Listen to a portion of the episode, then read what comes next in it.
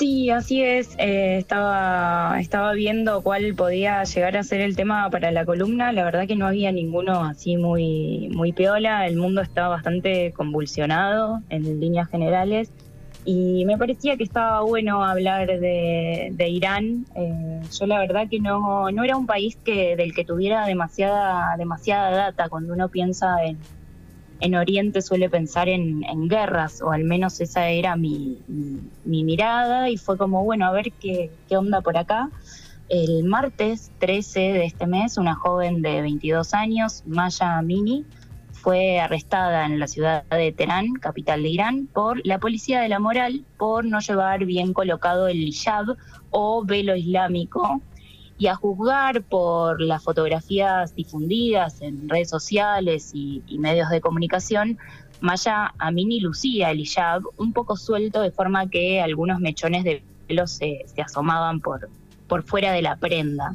De esta manera, Amini fue detenida y conducida a una comisaría para asistir a una hora de reeducación y quien la acompañaba en ese momento su hermano la sigue hasta la comisaría y permanece allí por más de dos horas. En la puerta se entera que su hermana había sido trasladada a una ambulancia eh, al hospital y mientras esperaba en la comisaría escuchó gritos y otras personas que, iban saliendo decían que eh, habían matado a alguien en, la comisaría. Tres días después, eh, Amini estuvo en coma y muere en el hospital.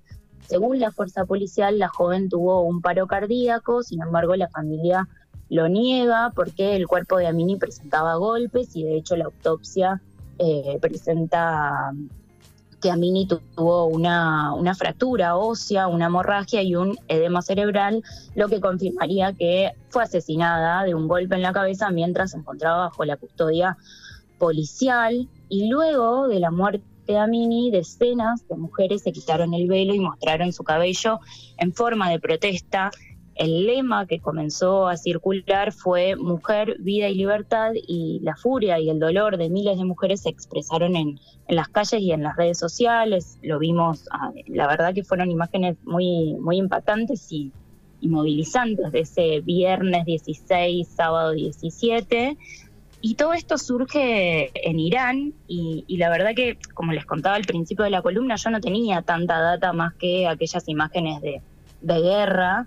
Y para contarles y contextualizar un poco, hasta 1979 Irán era una monarquía absoluta, pero tras la Segunda Guerra Mundial, la crisis económica, la persecución, el desabastecimiento y el hartazgo general con la monarquía se hizo sentir y la población estalló y salió a la calle a protestar. Eh, mientras tanto, Estados Unidos y el Reino Unido, que salían de la Segunda Guerra Mundial y que había una división del, planeta entre capitalistas y comunistas, eh, empieza a mirar con miedo esa revuelta porque tenía un tinte de izquierda y comunista y se metieron para, obviamente, jugar a, su favor y ayudaron a, que se instale una teocracia, es decir, un sistema político en el cual los sacerdotes, en su calidad de ministros de Dios, ejercen el poder político y así, desde 1979, existe en Irán un líder supremo y un presidente. El líder supremo es el enviado de, Dios en la tierra y es el, el, que dispone los posibles candidatos a, presidente, por lo cual esto no podría llamarse una, una democracia, ¿no? Y desde que se instaura este nuevo régimen, el velo pasa a ser obligatorio en Irán. El ayatolá, es decir, el líder supremo, en ese momento era Rolá Khomeini, había declarado que sin el velo las mujeres estaban desnudas de esta manera, las mujeres en Irán están obligadas a cubrirse completamente el pelo y llevar ropa larga y holgada, y las infractoras se enfrentan a reprimiendas públicas, multas y arrestos si no cumplen con lo dictado. El Corán es el texto religioso en el que se basa el Islam, pero no dice nada sobre castigos a mujeres por no usar el velo, pero como ya sabemos, los fundamentalismos religiosos se basan en la religión, pero no se explican por ella, sino que son interpretaciones. Tenemos miles de ejemplos de fundamentalismos religiosos que someten a otros pueblos en nombre de la religión.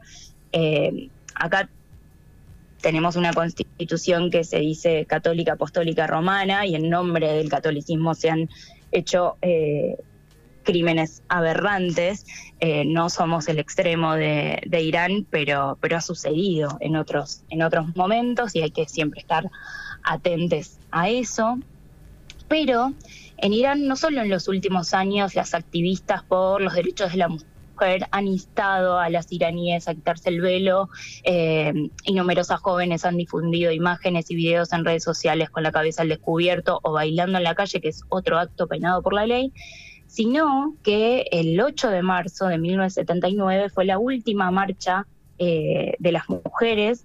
Eh, ni bien, recordemos que ese año fue el año que se había instalado la República Islámica y hombres y mujeres ocuparon las calles en protesta y en contra del orden eh, del vel, de la obligatoriedad del velo. Obviamente recibieron durísimos castigos y fue la última marcha del 8M.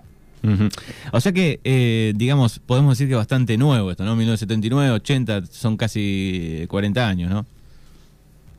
43 años, es súper reciente. Sí, pensemos que, en Argentina estamos, digamos, tenemos una democracia también eh, bastante joven. Eh, todo esto sucede en, medio de, de, la Guerra Fría. No, no es tan, tan uno no pensaba que bueno, que usaban históricamente el velo, en realidad pasa a ser una interpretación de fundamentalismos religiosos. Y otra de las primeras medidas del régimen islámico fue la de cambiar la edad mínima de las mujeres para casarse, que pasó de 16 años, que ya son bastantes menores, a 8 años, Manu. O sea, legalizaron así la pedofilia directamente. Sí, sí, eso lo habíamos charlado una vez hace mucho, no me acuerdo en qué columna. Eh, eh, es terrible, ¿no? Ocho años. Ocho años, es, es, zarpado y claramente todas estas, estas leyes que crearon en, en nombre de, de la religión tienen un carácter obviamente disciplinador, en la actualidad el número que circula de, muertes a partir de las protestas que se dieron por la muerte de Amini son 76 personas y más de mil heridos. Y este número se considera bajo ¿por qué? Porque en una de las últimas protestas eh, por la suba del precio de la gasolina llegaron a matar a 600 personas y se cree que este bajo número es porque en ese momento que pasaban las protestas en Irán, eh, el presidente Ebrahim Raisi se encontraba en la ONU, en Estados Unidos y no quería recibir críticas. O sea, el número de muertes podría haber sido peor, no pasó por una cuestión contextual. Eh, el gobierno, sin embargo, tuvo varias estrategias para, para frenar las protestas, como la interrupción de, Internet en varios sitios. Muchos usuarios dijeron que no podían subir videos a Instagram o enviar contenido por WhatsApp. Además, para frenar las movilizaciones se suspendieron las clases presenciales porque muchas de las manifestaciones se gestan y se dan en los ambientes educativos y universitarios eh, y yo ahora pienso eh, directamente en la ministra de Educación y Cava y todo lo que está pasando con la toma de, colegios y la protesta estudiantil. Eh, otra de las ya clásicas acciones del régimen islámico es la detención de periodistas y activistas que informan sobre lo que está ocurriendo. Por su parte, la Guardia Revolucionaria, que es la encargada de cuidar el orden interno de Irán, calificó las protestas de sedición, es decir, un levantamiento contra el gobierno con el fin de derrocarlo, yo realmente espero que así sea, y pidió al Poder Judicial que juzgue a los que diseminan rumores y mentiras en las redes sociales y en las calles. La función histórica de la Guardia Revolucionaria ha sido la de garantizar y consolidar el poder del régimen islámico a través del control sobre la población y ha ganado cada vez mayor fuerza, llegando a controlar en la actualidad al menos dos tercios del PIB de Irán, porque al principio este régimen fue si bien eh, con, con, cierta retinencia de, los sectores que, esperaban una salida por izquierda, eh, como ya había un cansancio por la monarquía, se esperaba que el régimen cambiara algunas cosas y de hecho eso no pasó, sino que empeoró todo. Eh, por eso también le van poniendo cada vez más plata a esta guardia revolucionaria para cuidar el statu quo los medios nacionales obviamente están a favor del, régimen, han publicado títulos como No tengan piedad con estos criminales, lo cual acá nos puede, digo, de la prensa podemos decir un montón de cosas, pero tenemos eh, al menos varios medios como para ir eh, teniendo diversidad. Y además, otra de las estrategias del gobierno es que movilizó a miles de ciudadanos a lo largo del país en marchas contra las protestas por Amini. Eh, de esta manera, los manifestantes mostraron ejemplares del Corán, banderas iraníes y fotos del líder supremo bajo las consignas muerte al alborotador, muerte al sedicioso, mostraron su apoyo a las fuerzas del orden con lemas como policía te apoyamos. Eh, y nada, en esto, digamos, eh, era como la contraofensiva, ¿no? Eh, y como les contaba yo al principio, verán que Estados Unidos al principio colaboró con el régimen para que se instale, pero la cosa entre Estados Unidos e Irán se pudre ese mismo año, en el 79, a fines, tras la toma de rehenes por parte de un grupo de estudiantes iraníes a 66 diplomáticos y ciudadanos de los Estados Unidos. La toma duró más de un año, 444 días. Obviamente Estados Unidos tenía una intención que era los recursos eh, petroleros eh, que tiene Irán. Irán es el cuarto país que tiene recursos de hidrocarburos y el primer país eh, en cuanto a gas. Claro, cuando también en las crisis. Cuando revisás la historia, digo, y está Estados Unidos metido en algún conflicto, siempre todos los caminos conducen a algún recurso natural o algo así, ¿no? Sí, sí, sí, nunca es eh, la democracia, ni la igualdad, ni la libertad. Siempre tiene que ver con un, con un recurso natural, por eso uno siempre duda de qué lado se para eh, Estados Unidos. Obviamente en este contexto las acusaciones entre los países eh, de Irán y Estados Unidos son moneda corriente y en este momento Irán acusa a Estados Unidos de intentar violar su soberanía después de que Washington autorice a las empresas tecnológicas a ampliar sus servicios de Internet en el país persa, en, nada, claramente en respuesta a las restricciones de, Internet para, para atajar las protestas. La salida a la calle por parte del pueblo iraní no resulta un hecho aislado. El país de Asia Occidental enfrenta una grave crisis eh, de inestabilidad social, ambiental. Se vienen desarrollando huelgas de trabajadores petroleros en varias ciudades desde hace años, así como también protestas por la falta de agua. Hay una sequía impresionante en Irán. Eh, la falta de energía, la subida de precios, bajos salarios y malas condiciones de trabajo, cualquier similitud con lo que está pasando en cualquier otro país del mundo no es pura coincidencia. En el 2021 se dio una de las huelgas más importantes de Irán de más de 100.000 trabajadores y trabajadoras del sector petrolero y petroquímico. La huelga duró dos meses y solo terminó cuando se cumplieron la mayoría de sus exigencias una clara muestra de que luchar sirve y me vuelvo a la Argentina y pienso en los trabajadores de neumáticos que en este momento se están enfrentando, no solo contra las corporaciones, sino contra un superministro que está queriendo habilitar las importaciones para para desacreditar básicamente eh, la protesta de los trabajadores. Volviendo a Irán, las huelgas y las manifestaciones están formalmente prohibidas desde la guerra entre Irán e Irak y las protestas sociales son ferozmente reprimidas. Sin embargo, entre el primero de mayo del 2001 y el primero de mayo del 2022 se registraron 4.122 huelgas. Es un número muy importante para un país en el que las protestas están prohibidas. Bueno, y, eh, esto digo, esto va a marcar un punto, ¿no? Eh, importante eh, me parece, ¿no? E, estas protestas, esta marcha, ¿no? El, pueblo, digamos, como que perdió un poco el miedo, ¿no? Sobre todo las mujeres.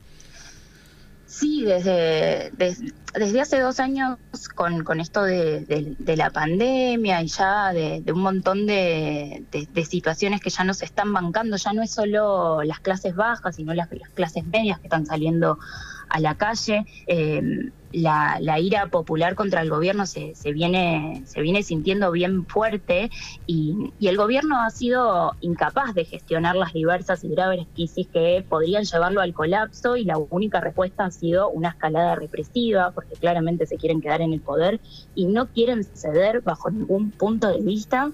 Eh, este mismo año, el líder supremo de Irán, Ali Khamenei, declaró el Dios de los años 80 sigue siendo el mismo Dios que hoy. En los años 80 el régimen islámico recién se estaba instalando y había matado a decenas de opositores. eh, lo cual esta frase no cae al vacío y significa una clara amenaza contra el pueblo iraní. Ahora bien, Dios puede ser el mismo, la población ya no. Eh, es necesario el apoyo y la defensa al movimiento de mujeres y a la clase obrera iraní, manteniendo una posición imperialista, antiimperialista. Eh, digo, no, no hay que tampoco darle la, derecha a Estados Unidos y una firme oposición hacia el régimen islámico me despido con, con, una foto que, circuló en, redes por estos días de la lápida de Amini que dice, no moriste, tu nombre será un código de llamada a la reunión. La crisis del sistema capitalista estalla en el mundo, puede que sea ahora el momento de pensar una salida desde abajo y en conjunto. Para despedirme quiero recomendar dos cosas si les interesó el tema de Irán. Eh, un podcast que se llama La Base, Irán Revuelta Popular. Hacen un breve recorrido por la historia contemporánea y del movimiento feminista. Em, a las compañeras feministas y a los compañeros que, quieran escuchar, es una historia zarpada, la del movimiento de, de mujeres de Irán y la película Persepolis que cuenta la historia de una niña iraní en los años del régimen, cómo es ser mujer y vivir en Irán cómo se revelan las mujeres, el exilio, el desarraigo para tener una vida en libertad. La encuentran en YouTube, es una historia real de la directora de la peli, Marjan Satrapi. Es una peli bellísima que nos da la posibilidad de comprender de una manera sencilla y sensible cómo es ser mujer y vivir en Irán. De cierre musical nos vamos con una versión en persa de Bella Chao. La calidad, disculpen, no es muy buena, pero amerita. Eh, esto ha sido todo por hoy. Muchas gracias por su tiempo.